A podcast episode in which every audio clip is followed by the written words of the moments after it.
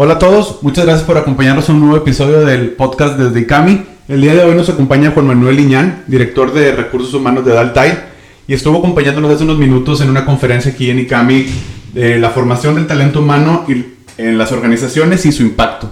Juan Manuel, ¿qué nos puedes contar de esta conferencia? Bueno, pues primeramente, pues muchas gracias por la invitación. La realidad es que nos da mucho gusto como empresa compartir las prácticas de, de qué hacemos nosotros como desde el punto de vista de formación de talento.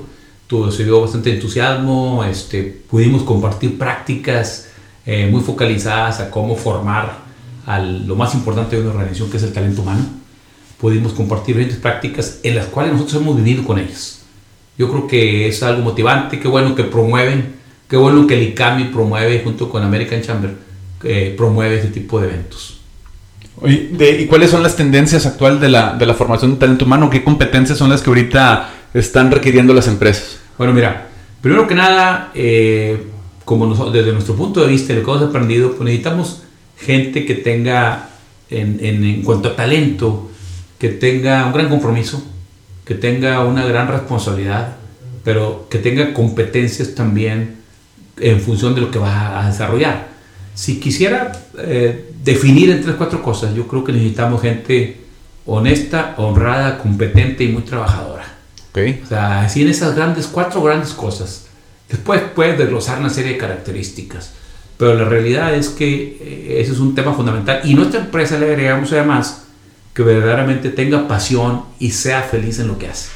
Para nosotros es fundamental ese, ese concepto. A ver, ¿cuáles fueron esas cuatro características otra vez? Es honrado, honesto, competente, muy trabajador o trabajadora, que tenga pasión por lo que hace y que disfrutemos, lo disfruto tanto que sea feliz en lo que hace. Bueno, ese es el reto de, de, de RH de los de los selección para encontrarlo, ese, ese monstruo, ¿no? Pues porque ahora, eh, digo, son, son bastantes competencias y ahorita el, el recurso, o más bien las personas que están disponibles en el mercado, ¿tienen esas competencias? Yo creo que sí hay. ¿Sí hay? Yo creo que tu sistema de selección tiene que ser bastante estricto. Yo creo que sería bastante soberbio que, que no existe. Yo creo que lo que hay que hacer es crear sistemas Okay. para que te ayuden a encontrarlo. Pero una vez que lo encuentres, tienes que asegurar que lo compenses muy bien, que la gente se sienta a gusto donde va a integrarse a una organización y desde luego que tengas un sistema de liderazgo, de guía, que lo integre a una organización que crea en lo mismo. Eh, si la persona que tú buscas la encuentras, pero se sube a una organización a un barco que no tiene las mismas creencias en ese sentido, pues vamos en sentidos contrarios. Sí. Entonces, eh, pero tiene que creerse desde los que dirigen la organización, de, de hecho, pues recursos humanos juega un rol en ese, en ese sentido y tiene la responsabilidad de traer el talento correcto, pero no solamente traer el talento correcto, ya una vez que se integra con nosotros, tenerlo motivado, comprometido y dando resultados. Claro. Pasando por el que debe estar entrenados y conozcan su posición y que sepan coordinar y colaborar y todas las demás características. Pero eh, las organizaciones, y sobre todo ahorita en los tiempos tan demandantes, requieren personas que tengan esa convicción y esa pasión para trabajar. Y si el, a veces el, el recurso eh, puede ser, aunque ahorita hay muchas personas buscando trabajo, cambiando de organización, ahorita la, las nuevas generaciones, lo comentabas, pues también ya no son tan leales a las empresas, van brincando de, de una en otra, no, no, ya no es el, el, el, el de antes donde estando en la universidad veía yo quiero trabajar en tal corporativo y dedicarle toda mi vida, 50 años en la misma organización. ¿Cómo le haces eh, como líder de RH para encontrar una persona que a lo mejor no reúne todas las características que mencionaste ahorita, pero es muy talentoso en una habilidad técnica o, o le falta alguna de ellas? Mm. Es compromiso de RH también la formación. Oye, te falta esta, pues yo te la doy Claro. y, y te voy formando y, y hacerlos leales a la empresa para que den ese rendimiento, ¿no? Claro. Eh, mira, nosotros, primero que nada, eh, como te decía ahorita, la selección es un tema fundamental. Sí. Y la integración, la orientación a, esos primeros meses son fundamentales para asegurar que esa gente que se integra, se integre y se integra bien y sea feliz. O le ayuda a ser feliz en eso. Eh, yo creo que el, gran reto de nosotros es crearle las condiciones humanas y de competencias necesarias para que se sienta gusto. Todos los seres humanos tenemos características comunes eh, nos interesa que nos traten bien, que nos traten con dignidad y respeto. Claro. A nadie le gustará que le hables con malas palabras, les gusta que los compensen de forma correcta, de forma adecuada.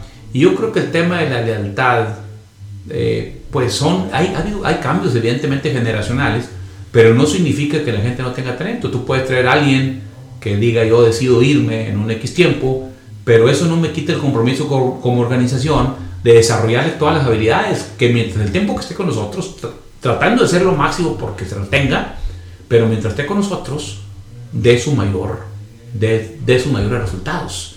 Eh, de hecho, nuestra empresa, hemos visto casos que después de un X tiempo se, se van de la compañía porque tiene otra oportunidad, porque nuestra empresa en ese momento no hubo, pero nos sorprende que muchos de ellos se regresan a trabajar con nosotros. Y cuando se regresan les preguntamos, ¿por qué te regresaste?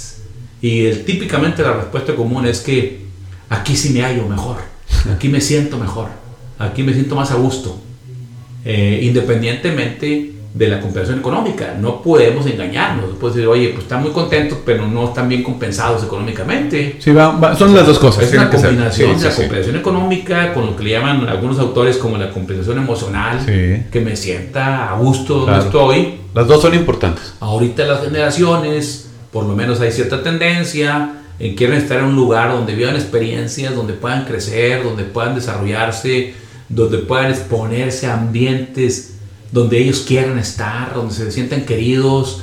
Ese tipo de, de organizaciones son los que yo creo ahorita, lo que hemos visto, la gente busca, sobre todo las generaciones nuevas. Pero bueno, pues eso hace que nosotros los líderes que tenemos ya más juventud acumulada, pues nos podamos acoplar y poder desarrollar otras habilidades en nosotros que integren a esas generaciones. Entonces, el gran reto es cómo logramos un ambiente de colaboración y coordinación entre esas generaciones que nos lleven a lograr la misma expectativa, el mismo resultado, que a fin de cuentas una organización estamos para cubrir las expectativas y las preferencias de nuestros clientes. En la medida que lo hagamos, vamos a generar mejores empleos, vamos a generar un mejor ambiente de trabajo y vamos a crecer como sociedad. Vamos a generar una mejor sociedad. Claro. Vamos a, mejorar, vamos a generar una mejor comunidad. pues al fin de cuentas, para eso es el trabajo, ¿no? Para impactar positivamente en la sociedad y trascender.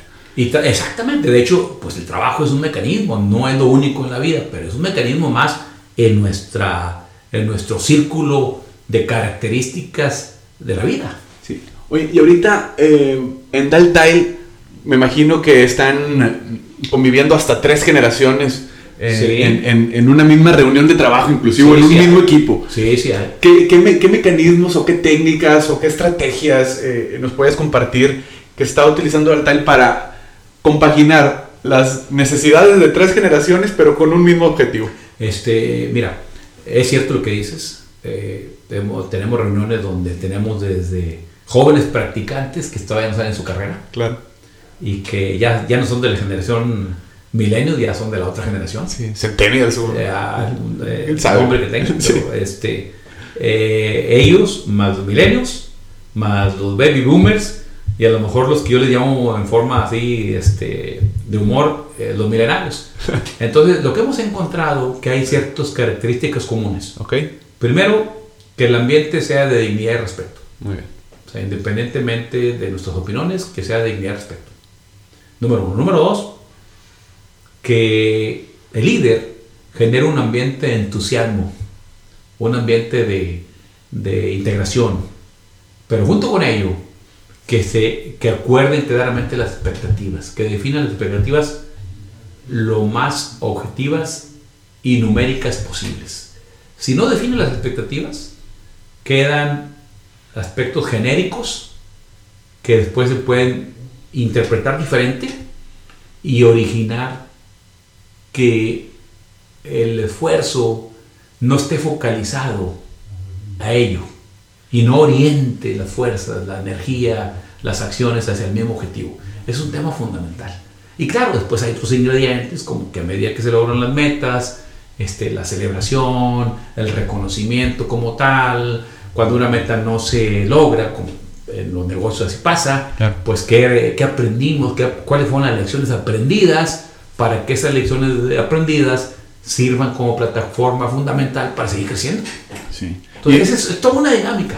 No, y, me imagino que también que a ese practicante pues también se le tiene que dar algo de empowerment porque ante un, es, bueno, le puede llamar un, pues, un líder ya de tantos años en la empresa, uno de esos viejones bien hechos, pues se puede llegar a sentir intimidado. Entonces, darle el empowerment, este, que también tome decisiones, que también proponga en una, en una reunión, también eso ayuda un poco a la, a la lealtad ¿no? de la empresa. Es fundamental, de hecho, y más está en los líderes, en, los, en esos eh, señorones que dices, más está en ellos que en los propios jóvenes, porque nosotros somos los que debemos, tenemos la responsabilidad de crear un ambiente apropiado por la experiencia que hemos acumulado todo el tiempo, pero que esa experiencia no nos lleve a paradigmas a decir que lo único que yo sé es lo que vale. Claro, estar abiertos a nuevas ideas. Estar abiertos a nuevas ideas sin perder de vista el objetivo común.